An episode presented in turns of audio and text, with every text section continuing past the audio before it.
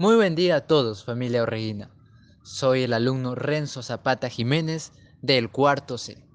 En esta oportunidad les comentaré una lectura muy hermosa, titulada El legado, cuyo actor es Jesús Palacios Valverde.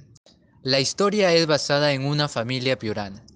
Según la lectura, es la familia Maldonado, la cual es dueña de una funeraria, trabajando arduamente.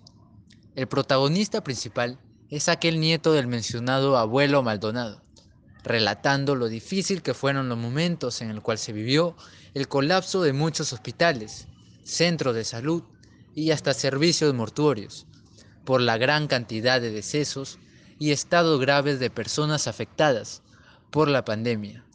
El protagonista entra en un dilema de optar por el bienestar de su familia, cuidándose y recluyéndose en su casa, para protegerse de la pandemia, significando el hecho de ya no atender a los clientes que llegaban mortificados para las labores funerarias que esta familia realiza, u optar por seguir ofreciendo el servicio tan importante que ofrecen, atendiendo a las personas. Es allí donde el protagonista nos cuenta sus sentimientos, su sentir, pensamientos, y expresa que él no entendía el trabajo que realizaban cuando apenas tenía 10 años un momento duro que significó para él a tan corta edad fue el fallecimiento de su abuelo, algo que también significa mucho para él poder comprender la vital labor que ofrece su familia, el gran valor de su padre de seguir atendiendo a las personas. En esta lectura nos expresa y detalla cómo se vive aquel ambiente difícil de un servicio funerario, un trabajo que causa en el protagonista muchos dilemas y muchas tristezas.